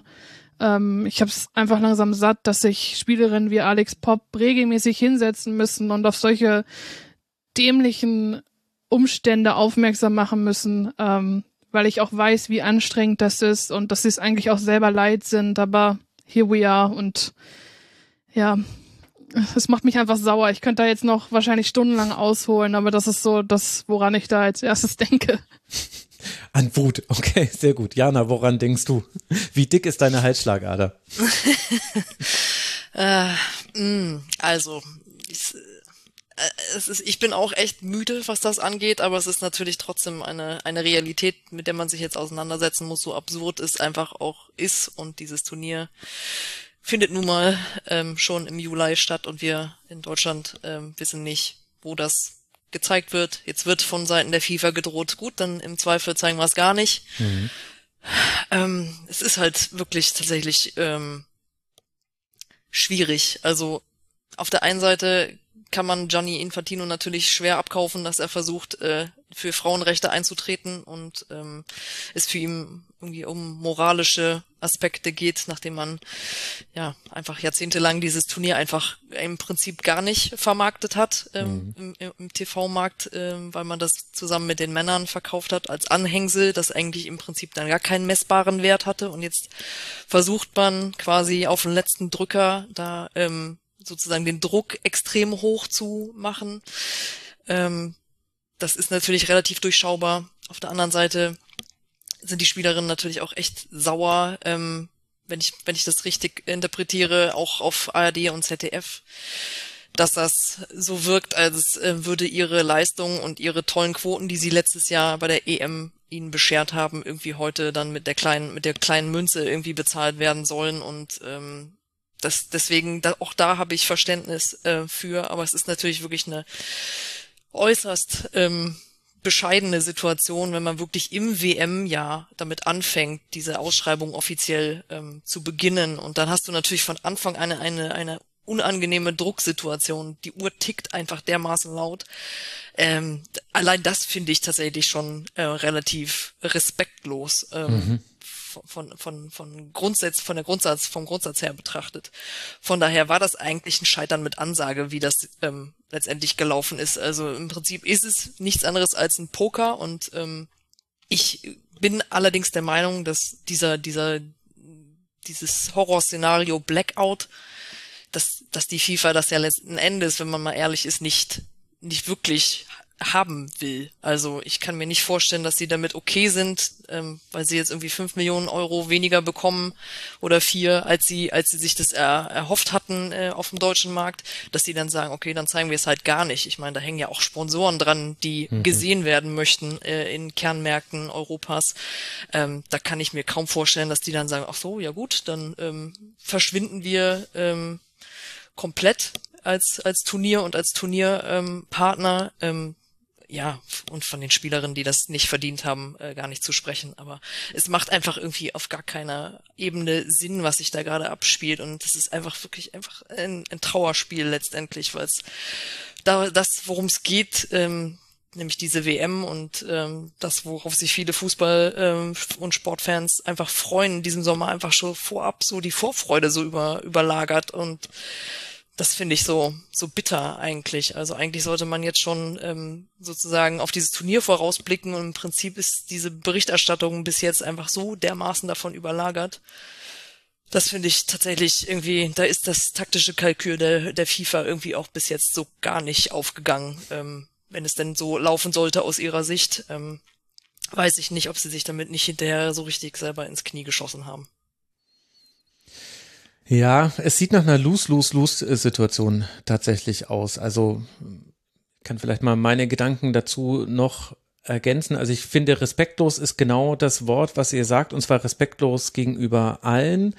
Und gleichzeitig spürt man an diesem Fall wieder die ganze Ambivalenz, in der der Fußball drin hängt. Denn zu dem, was völlig richtig ist, dass man sagt, es ist ja absolut absurd, eine so geringe Summe, also wirklich nicht mal drei Prozent dessen, was man für die Männer zahlt, für ein Frauenturnier zu bieten. Das ist auf der einen Seite natürlich total absurd und dennoch äh, gibt es ganz viele andere Sportlerinnen in anderen Sportarten, die zum Beispiel sagen, ja, ey, unseres wird nicht mal gezeigt, also worüber beschwert ihr euch? Das ist Ambivalenz Nummer eins. Ambivalenz Nummer zwei. Wenn jetzt die ARD 500 Millionen Euro geboten hätte, dann, dann sehe ich ja schon die Artikel vor mir in wahrscheinlich vor allem den hetzerischen Boulevardmedien. Wie geht ihr denn mit unseren Gebühren Schrägstrich Beiträgen um. Muss man das denn einem korrupten Haufen wieder FIFA rüberschieben? Nee, möchte man eigentlich nicht. Ich möchte eigentlich, dass die FIFA so wenig Geld wie möglich bekommt, denn die haben schon genug Geld und es hält ja auch niemand die FIFA davon ab. Also wenn es Gianni Infantino so wichtig ist, du hast schon genug Kohle, Dude. Du könntest auch anderswoher Geld besorgen, was du in den Frauensport investierst. Da braucht es jetzt nicht nur diese eine TV-Rechtevergabe, die du ja auch unbedingt in den Januar legen musstest. Also das ist äh, die nächste Ambivalenz. Und als drittes kommt ja noch mit dazu, dass wenn wir hier darüber reden, wir alle ja auch Teil dieses Pokerspiels sind. Also Gianni Infantino hat ja schon sehr früh sich da positioniert. Er hat ja schon quasi auf die öffentlich-rechtlichen geschimpft, als noch gar nicht klar war, gibt es jetzt überhaupt so eine Einigung, also wo wir alle nur dann daraus schließen konnten, okay, man ist sich offenbar noch nicht einig. Aber die Zahlen, die jetzt da rausgekommen sind, die sind ja auch noch nicht bestätigt. Gleichzeitig hat sich Axel Balkowski, der dafür Zuständige bei der ARD, so beharrlich dagegen gewehrt, selbst in Hintergrundgespräch, nach dem, was ich gehört habe, die Zahlen zu nennen, dass ich schon davon ausgehe, dass ihm die selber ein bisschen peinlich ist im Vergleich und er weiß, was es bedeuten würde. Woher kommen die Zahlen? Naja, dadurch, dass die TV-Sender jetzt schlecht dastehen, bin ich mir, also liegt der Verdacht zumindest nahe, dass der Herr Franzke vom Kicker da nicht nur sehr gut recherchiert hat, sondern wahrscheinlich wird da die FIFA diese Zahlen rausgegeben haben, denn die haben ja ein Interesse daraus, dass jetzt erstmal Leute wie wir sagen, das ist, äh, das ist viel, viel zu wenig. Und das ist dann quasi so die letzte Ambivalenz, dass man ja quasi selber Teil dieses Pokerspiels ist und man aber eigentlich ja einfach nur möchte, dass äh, dass die Sportlerinnen fair bezahlt werden, fairer bezahlt. Im Grunde, ich würde mir wünschen, der Männerfußball weniger Kohle, Frauenfußball mehr Kohle und andere Sportarten aber bitte auch noch ein bisschen mehr gefördert. Das wäre so meine Utopie. Die wird es aber wahrscheinlich nicht geben. Und deswegen, ja, zerreißt es mich fast, wenn ich über solche Themen spreche. Und ja, ich weiß nicht, Jasmina, wie du damit umgehst, mit diesen vielen verschiedenen Aspekten, die man dazu haben kann. Ich meine, du bist ja auch noch näher, glaube ich, auch an, den, an der Lebenswelt der Spielerin oft dran. Ich, ich gönne ja jeder jeden Cent und jeder hätte es auch verdient. Und gleichzeitig kann ich mich aber nicht davon losmachen, dass wir hier halt auch von der FIFA reden. Ja, ich, ich kann dir nur zustimmen und was du da gesagt hast. Also, mich macht es einfach traurig, dass wir so regelmäßig über, über sowas diskutieren müssen noch heutzutage. So, es ist ja wie gesagt nicht nur, nicht nur in dem Fall so, sondern du hast ja auch noch andere Beispiele genannt, aber es ist einfach, ja, ich, ich weiß nicht, ob ich, ob mich, mich da so gezielt so äußern kann, bevor ich irgendwas sage, was ich im Nachhinein bereue. Also es ist wirklich einfach nur ich, Enttäuschung und Wut in mir und das geht an die öffentlichen Rechten, das geht an die FIFA. Es sind einfach so viele Parteien, wo ich sage, ich verstehe es einfach nicht. Ähm, es ist auf dem Rücken der Spielerin. Ich glaube, das kann man halt genau, noch festhalten. Genau, ist, also, also weil und ich hatte das auch schon, dafür. ich hatte das auch schon ganz oft. Also ich hatte mit Alex Poppmer darüber gesprochen. Da haben sie dieses Schreiben aufgesetzt. Ich bin mir gar nicht mehr sicher, wofür das genau war. Wo es auch hieß, eigentlich sind wir müde davon, das machen zu müssen. Aber wir machen es eben auch für die Generation, die nach uns kommt. Und ihr Wunsch wäre es gewesen, dass die Generation, die nach ihr kommt, das gar nicht mehr machen muss. Ich befürchte nur leider, dass es weiter so sein wird. Und das macht mich einfach, wie gesagt, traurig, wütend. Es ist von allem etwas. Meinst du diesen Brief, den sie zusammen mit der FIFPro aufgesetzt haben, wegen der Rahmenbedingungen bei der, bei der WM? So Ich Unterbringung, glaube, Reise. es, ich bin mir nicht sicher, was das war. Ich müsste Das- nachgucken. Das war auf jeden Fall ähm, vor ein paar vor ein paar Monaten, was ja auch irgendwie so ganz witzig auf dieses FIFA und äh, wir sind ja die äh, Frauenverfechter Nummer eins äh, Ich schau das neuerdings mal äh, eben einzahlt. Ja, weil weil da mussten sie ja sozusagen auch noch Druck auf, ausüben zusammen mit der Spieler und Spielerinnen-Gewerkschaft FIFPro ähm, sozusagen, dass gerade alles was rund um jetzt abseits vom Preisgeld halt ähm, wichtig ist, dass ähm, ja die Spielerinnen vernünftige Bedingungen auch im, im Rahmen der WM haben, ähm, dass, dass sowas ja auch noch erst eingefordert werden muss. Ähm, Und jetzt versteckt sich ähm, dann der FIFA-Präsident so ein bisschen dahinter, von wegen, wir möchten ja den Spielerinnen alles möglich machen, aber, Aber die bösen die bösen TV-Anstalten. Fernseh Fern Fernsehsender, die uns immer kritisieren, äh, die machen jetzt gar nicht mit. Also ähm, das ist natürlich, ja klar, es ist sehr bequem für ihn, die die Argumentation jetzt quasi ähm, so so zu verwenden. Ja, wenn man auf die Summen guckt, ähm, muss man wirklich Zähne knirschen und sich fragen, worüber reden wir hier eigentlich. Aber andererseits, wie gesagt, es sind ja auch die Methoden, die da äh, mit reinspielen, wie du gesagt hat, äh, hattest, Max.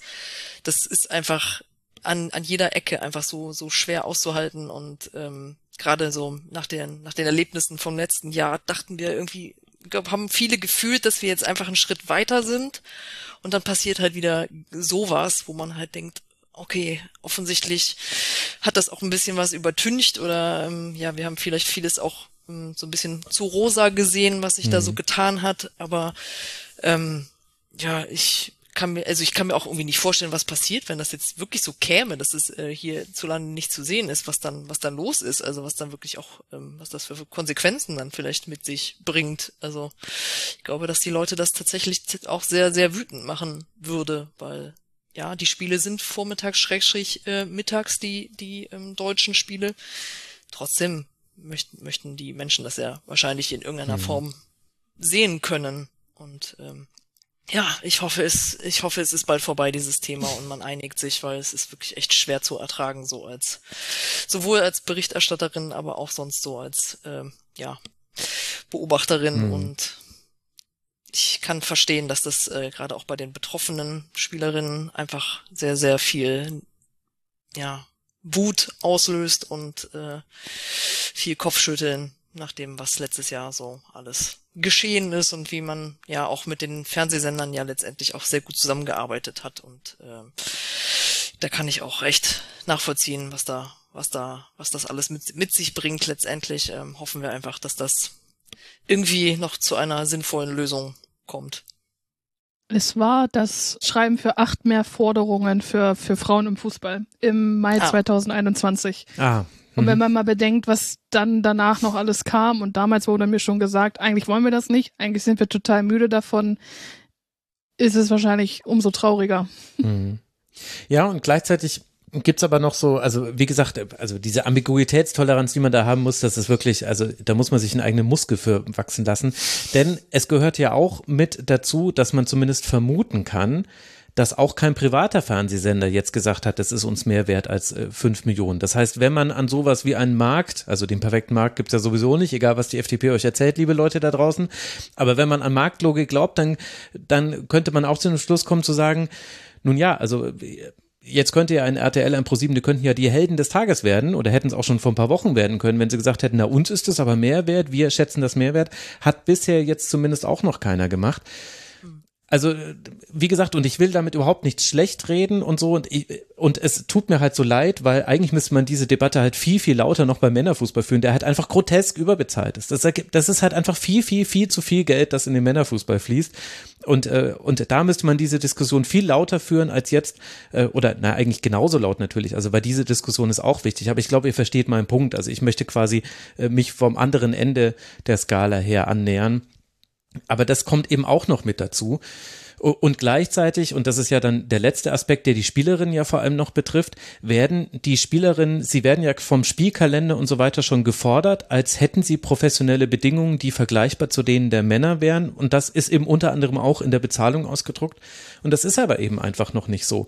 Und dann haben wir eben immer neue Wettbewerbe und da hat, da tut sich die FIFA ja auch vor, haben ja auch wieder gleich was Tolles Neues eingeführt im Frauenbereich. Es gibt noch mehr Spiele und da kann man aber auch die Frage stellen, ja, also die Spielerinnen scheinen immer die, die letzten zu sein, für, um die sich gesorgt wird. Die Knieverletzung haben wir jetzt schon oft genug angesprochen hier im Rasenfunk. Die Spielbelastung ist einfach eine höhere. Und welchen Unterschied da die Umstände machen, das konnte man jetzt neulich hören. Ich möchte euch sehr empfehlen, äh, Hasret Kaikji war in der 45 von Nina. Und äh, da hat sie unter anderem drüber gesprochen, äh, wie äh, was so schön wäre am Wechsel ins äh, Dreisamstadion, dass man da jetzt spielen würde, dass das unter anderem für ihre Knie viel besser wäre, jetzt auf diesem Platz zu spielen. Und da bin ich gleich wieder hellhörig geworden, dachte mir, ja krass, das ist was, da denkt man nicht drüber nach. Aber die spielen eben auf solchen Plätzen, auch das befördert wahrscheinlich viele diese Verletzungen. Also die Bedingungen, von denen immer gesprochen wird, da geht es nicht darum, dass die irgendwie das dritte Dampfbad am Tag nehmen können, sondern da geht es um die Grundlagen ihres Sportes das ist schon wirklich, und das kommt eben auch noch mit dazu. Also die Spielerinnen werden krass, krass ausgebeutet und äh, bei den Männern kann man immer noch das Argument bringen, was auch nicht immer stimmt, dass sie immerhin dafür, doof gesagt, den Hintern vergeudet bekommen. Und äh, das ist bei den Frauen definitiv noch nicht der Fall. Und das halt eher im, im Gegenteil. Ja. Sehr gutes Schlusswort. Aber ja, gute Stimmung, ne? Habe ich jetzt wieder gemacht. Schön. Aber dafür ist der, das ist der Trademark des Rasenfunks. Einfach nur mal richtig schön mit schlechter Laune rausgeht. Aber gut. Du hast ja recht. Ja, ach, es ist, naja, wir gucken es uns an. Jana, du ja auch von Australien aus, Annika ja auch von Australien aus. Und dann, der Rasenfunk wird ja so oder so berichten. Zur Not bringe ich euch allen bei, liebe Hörerinnen und Hörer, wie man ein VPN anschmeißt.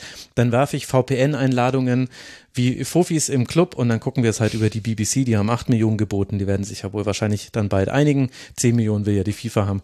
Und dann gucken wir es halt über die oder FIFA.com oder so. Wir kriegen auf jeden Fall unsere WM irgendwie in unser Haus, nur halt unsere Eltern und so, für die wird es halt wahrscheinlich ein bisschen schwieriger.